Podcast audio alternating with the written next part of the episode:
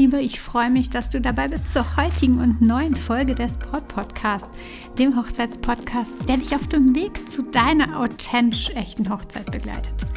Denn deine Hochzeit gehört dir. Ich bin Stefanie Allesroth, Autorin des Brautguide und Moderatorin des Braut Podcast und ich unterstütze dich außerdem dabei, deine Hochzeit so zu planen und zu feiern, dass du dich schon während der Planungszeit so richtig glücklich fühlst und deine Hochzeit selbst mit Glück im Herzen und mit dem Lächeln auf den Lippen feiern kannst. In der heutigen Episode tauchen wir in die Kunst des Umgangs mit Menschen ein. Gemeinsam enthüllen wir drei der wichtigsten, wirkungsvollsten Strategien, damit du in Gelassenheit bleiben kannst, wenn du mit Menschen agierst. Die heutige Folge darfst du auch super, super gerne mit all deinen Lieben teilen, denn ich würde sagen, sie ist auch für alle anderen wertvoll und nicht nur für dich als Braut. Denn wir agieren zu oft einfach aus dem Bauch heraus, was natürlich super ist, aber oftmals genau dann aus einer Emotion heraus, die gerade noch so richtig akut ist und aus Erfahrungen, die wir gemacht haben, heraus. Aber wir vergessen manchmal, dass wir auch mal einen kurzen Moment nachdenken können, um dann zu handeln, weil es dann ja oftmals einfach viel gelassener läuft. Was ich damit meine, hör heute in die Folge.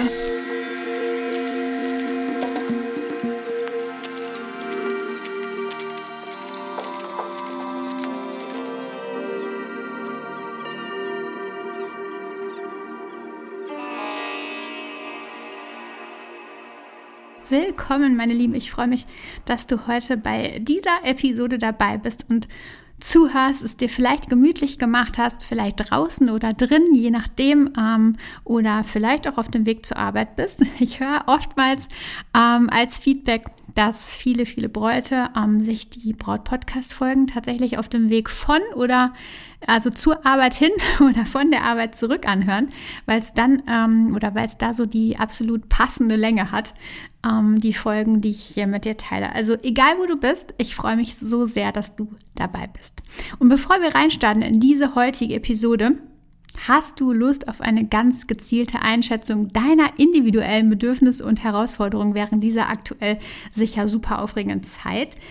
Genau dazu habe ich nämlich mein Brautphasenmodell entwickelt und den passenden Test dazu, falls du den noch nicht kennst. Denn diese wertvolle Ressource stelle ich dir zur Verfügung um deine Planung echt aufs nächste Level zu bringen und einen ganz reibungslosen Ablauf deiner Herzenshochzeit zu gewährleisten. Genau darum teile ich den Brautphasentest mit dir auf meiner Webseite. Direkt auf der Startseite stefanieroth.de habe ich es verlinkt und ähm, er ist natürlich völlig kostenlos für dich und du kannst da deine Brautphase ermitteln und ganz gezielte Tipps für dich erhalten, die dich, ja, ich würde sagen, ziemlich sicher extrem inspirieren werden. Jetzt aber in die Episode. Drei Tipps für den Umgang mit Menschen. Super, super spannend. Zuallererst starte ich aber hier rein mit einer Geschichte, die ich mal ähm, ja, gelesen habe und die ich in diesem Zusammenhang mit dir teilen möchte. Unter den Stammesangehörigen der Lakota in New Mexico gab es einen Jugendlichen, der immer wieder dabei beobachtet wurde, wie er Autos, Lastwagen, was auch immer auf einem Parkplatz beschädigte hatte da scheinbar Spaß daran. Befragte man ihn dann dazu, wurde er ausfällig und abweichend und aggressiv. Und dann hat der Clan ähm, der Lakota sich an einem Abend ja, zusammengefunden und formte einen großen Kreis. Und der Vater des Jungen, äh, des Besagten, schritt in die Mitte des Kreises und ja, beginnt zu sprechen. Du bist unser Erstgeborener, unser meistgeliebter. Deine Mutter und ich haben uns gefreut, als wir das erste Mal deine Bewegung im Mutterleib spürten. Wir rannten von Haus zu Haus und erzählten den Leuten, dass du am Leben warst, gesund und stark. Und das bist du auch gewesen. Und während der Geburt hast du einen so lauten Schrei ausgestoßen, dass man ihn trotz laufendem Radio 300 Meter weit gehört hat. Wir waren so stolz. Wir waren so glücklich. Du hast uns immer wieder glücklich gemacht. Deine ersten Schritte. Oh, wie du in die Pfütze gefallen bist. Der Ausdruck auf deinem Gesicht. Wir haben so gelacht. Und der Vater erzählt einfach immer weiter von den schönen Erinnerungen aus dem Leben seines Sohns. Kein Wort der Kritik. Die Aufgabe des Vaters bestand quasi in dem Moment darin, den Jungen zu erinnern, was er seiner Familie, seinem Clan, seinem Volk bedeutet. Ihn zu erinnern an all die Freuden und das Glück, das er eben verbreitet hat. An die Freuden, die er seine Familie mit ihm hatte bisher.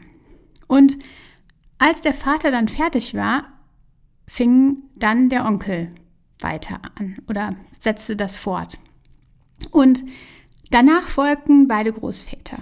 Und es wurde dann an dem Abend immer dunkler und irgendwann waren schon die Sterne am Himmel und die Geschichten gingen immer noch weiter. Nach den Männern sprachen dann auch noch einige Frauen ihre Worte und ja, gaben ihre Gedanken mit. Zum Schluss redete dann sogar der Häuptling. Er fasste alles bisher Gesagte zusammen und sprach langsam, um alles nochmal, ja, zu zeigen, um alles nochmal zu wiederholen. Und wie auch alle, die vorher waren, hat er in keinem Satz den Vandalismus oder die böswillige Zerstörung erwähnt. Die Schande, den Ärger, die Sinnlosigkeit, all das. Das blieb ungesagt. Alle Aussagen drehten sich um das Gleiche, nämlich darum, dass dieser junge Mann ein wunderbares Geschenk für all diese Menschen war und er einen unschätzbaren Wert hatte. Und nachdem der Häuptling dann seine Rede beendet hatte, gab er ein klares Zeichen und der Kreis der Leute stand dann still und schauten mit großer Aufmerksamkeit den jungen Mann in der Mitte des Kreises an und nach und nach verschwanden dann alle in der Dunkelheit der Nacht. Uns kommt das wahrscheinlich jetzt super, super seltsam vor. In unserer Gesellschaft wäre es wohl anders. Es wäre so, dass der Junge Stress bekäme, man ihm Vorwürfe machen würde. Aber an diesem Stamm nicht. Aber warum? Ich frage dich mal, wirst du gern kritisiert? Nein, wahrscheinlich nicht. Dann geht es dir wie den meisten Menschen. Und Vielleicht fühlst du dich, als hätte dich der Klabautermann von Bord geschubst, wenn das ist, wenn du angegriffen wirst. Aber kritisierst du selbst? Sicher ja, oder? Wir wollen nicht kritisiert werden, tun es aber selbst mit anderen. Und der größte Krux an der Sache, wenn du dich mal selbst betrachtest, dann ist es so, dass Kritik, ähm, sei sie auch noch so begründet, nur selten zur Einsicht führt. Im Gegenteil, der Kritisierte neigt dazu, insgeheim auf seinem Standpunkt zu bestehen und genau da weiterzumachen. Aus Trotz und ja, aus ein bisschen ähm, Gegenwehr zu dem, was gesagt wurde. Zu der Kritik, weil du hast ja keinen Bock auf diese Kritik. Und genau da kommt wieder die Geschichte der Lakota zum Tragen. Weil sie wussten, dass sie den Jungen einfach nicht zur Einkehr bewegen könnten, wenn sie sein Verhalten kritisieren, haben sie ihn dann die haben sich einfach umgekehrt, haben sie das Ganze umgekehrt und haben ihn einfach überhäuft mit all den Dingen, die er gut konnte, die er gut machte, mit seinen Stärken, mit dem Glück, was er ihnen beschert hatte bisher. Ich weiß nicht, ob das immer funktionieren kann. Vielleicht. Aber diese Geschichte soll einfach zeigen, dass eben nichts, es ist einfach eben nichts bringt, wenn wir jemanden auf seine Fehler hinweisen, ihn an den Pranger stellen, ihn kritisieren. Dein Lieblingsmensch hat vielleicht vergessen, die Blumenmuster bei der Floristin abzuholen. Du bist erbost darüber, bringst deine Wut richtig zum Ausdruck, kritisierst ähm, seine Vergesslichkeit. Dein Lieblingsmensch wehrt sich. Er hat so viel zu tun, so viel um die Ohren im Job. Die Blumen, Blumen wären doch eh jetzt nicht so wichtig, die können doch auch noch warten, es war doch gar nicht so eilig. Und schon ist der Streit da. Und ganz bestimmt konntest du ihn mit dem Vorwurf nicht dahin bewegen, dass er beim nächsten Mal an dieser Stelle verantwortungsbewusster ist oder zuverlässiger. Darum, erste Regel, kritisiere und verurteile nicht, klage nicht an, denn es bringt tatsächlich nichts. Diese Regel solltest du dir auf jeden Fall merken und ich wette, wenn du darauf achtest, ähm, dann merkst du, stimmt. Ich nenne das Ganze jetzt übrigens mal Regeln. Es ist ja, also Regeln sind ja immer irgendwie so ein bisschen, es hört sich immer so ein bisschen fest an. Ähm, es sind einfach vielleicht Impulse, die du nutzen kannst und die dir weiterhelfen. Trotzdem nennen wir das Ganze jetzt mal Regel. Also Regel 1, kritisiere, verurteile und klage nicht an. Definitiv, denn es bringt nichts. Während deiner Hochzeit arbeitest du mit verschiedensten Dienstleistern und Lieferanten zusammen. Und möchtest du wirklich das volle Potenzial aus diesen Menschen oder all den Mitmenschen in deinem Leben herausholen, dann kommt Regel Nummer zwei ins Spiel. Und die lautet, gib ehrliche und aufrichtige Anerkennung. Anstatt Menschen als reinste Dienstleister zu behandeln, solltest du wirklich ehrlich darauf achten, was sie für dich tun. Und gib ihnen dann die echte Anerkennung. Zeig, wie froh du bist, dass sie da sind, dass sie euch unterstützen, dass sie vielleicht auch das ein oder andere, den ein oder anderen Bonus geben, was gar nicht ihre Aufgabe ist. Sei da achtsam und gib aufrichtige Anerkennung. Das gilt aber eben nicht nur für deine Dienstleister, sondern eben immer. Nimm nicht selbstverständlich, dass deine Familie immer für dich da ist, dass deine, was deine Freundin für dich tut, dass sie ihre Freizeit für deine Hochzeit opfert oder nebenher, sonst fernab der Hochzeit für dich da ist. Ehrliche und echte Anerkennung zu geben, tut nicht nur dem anderen gut, sondern auch dir selbst. Und ich meine damit wirklich ehrliche und echte Anerkennung. Nicht einfach so dahergesagte, sondern sei da dir bewusst, schau, was dieser Mensch für dich tut. Und manchmal ist uns das gar nicht so bewusst. Aber wenn wir uns dann mal hinsetzen und denken mal darüber nach, dann merken wir plötzlich, was wir da ja für Goldstücke teilweise um uns haben und was die alle für uns tun. Also äh, ehrliche und aufrichtige Anerkennung, gib sie auch. Fühl sie nicht nur innerlich, sondern zeig sie und ja, bring sie den Menschen entgegen. Regel Nummer drei. Hast du dich jemals dabei erwischt, dass du nur von deinen Wünschen sprichst? Davon, was du möchtest? Das tun wir, glaube ich, sehr, sehr häufig, wir Menschen. Aber schau mal, wie formulierst du deine Sätze? Sagst du Dinge wie ich hätte gerne, ich will, ich möchte? Vielleicht ist es an der Zeit, das jetzt umzudrehen. Denn die super traurige Tatsache ist, kaum jemand interessieren deine Wünsche, sondern es geht nur um seine. Und es geht nur darum, und nur für ihn zählen die. Immer wenn du von deinen eigenen Wünschen sprichst, wird es kaum jemanden kümmern, weil jeder ja genauso denkt. Logisch. Du darfst quasi jetzt, ab jetzt sofort das Gesetz des Egoismus brechen. Und wenn wir auch sagen, nein, ich bin nicht egoistisch, beobachte dich selbst, wie oft vielleicht doch dieses Ich vorne steht. ähm, es ist öfter, als wir denken leider. Ähm, genau, also vielleicht kannst du jetzt das Gesetz des Egoismus brechen, zumindest im Umgang mit Menschen.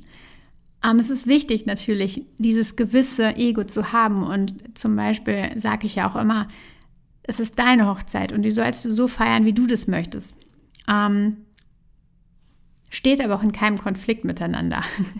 Denn an dieser Stelle geht es ja einfach darum, dass du Menschen beachtest, dass du auch deren Wünsche beachtest, ähm, dass du ihnen zuhörst und man dann eine gemeinsame Lösung findet oder einen gemeinsamen Weg findet. Nichtsdestotrotz ist es immer noch deine Hochzeit. Aber das ist ähm, ein anderes Thema. Also, vielleicht ist es an der Zeit, äh, jetzt mal da zu schauen, was denn die Wünsche des Gegenüber sind. Und zu schauen, was er denkt. Und kitzle sie auch heraus, die Wünsche des anderen. Also zum Beispiel von deinem Lieblingsmenschen. Schau einfach mal, was sind seine und sprich von seinen Wünschen. Und im Endeffekt ist genau das der Weg, um eure Wünsche zusammenzubringen, um zu schauen, dass es passt, dass auch deine Wünsche Realität finden. Denn wir kennen das bei Bewerbungen. Da schreiben wir auch nicht, was ich will. Also wenn ich eine Bewerbung schreibe oder geschrieben habe vielmehr, dann habe ich ja nicht geschrieben, ähm, was ich möchte, sondern ich habe geschaut, was möchte der Arbeitgeber, der zukünftige, wo ich unbedingt gerne arbeiten möchte. Und dann habe ich geschaut, wie kann ich ähm, auf seine Wünsche eingehen und sie darstellen, um sie zu erfüllen. Genauso ist es dann im Grunde auch hier. Schau, was der Gegenüber möchte. Und genau das, wenn du diese Wünsche betrachtest, ihnen Aufmerksamkeit schenkst, dann ist es viel, viel leichter, die eigenen umzusetzen äh, umzusetzen. Bei dem Arbeitgeber genauso gehst du auf die Wünsche des neuen Arbeitgebers ein, siehst du die, ähm, erfüllst du sie, dann kannst du wahrscheinlich auch viel, viel einfacher deinen schon geplanten Urlaub weiterhin umsetzen, als wenn du ähm, ja, da mehr im Egoismus bist.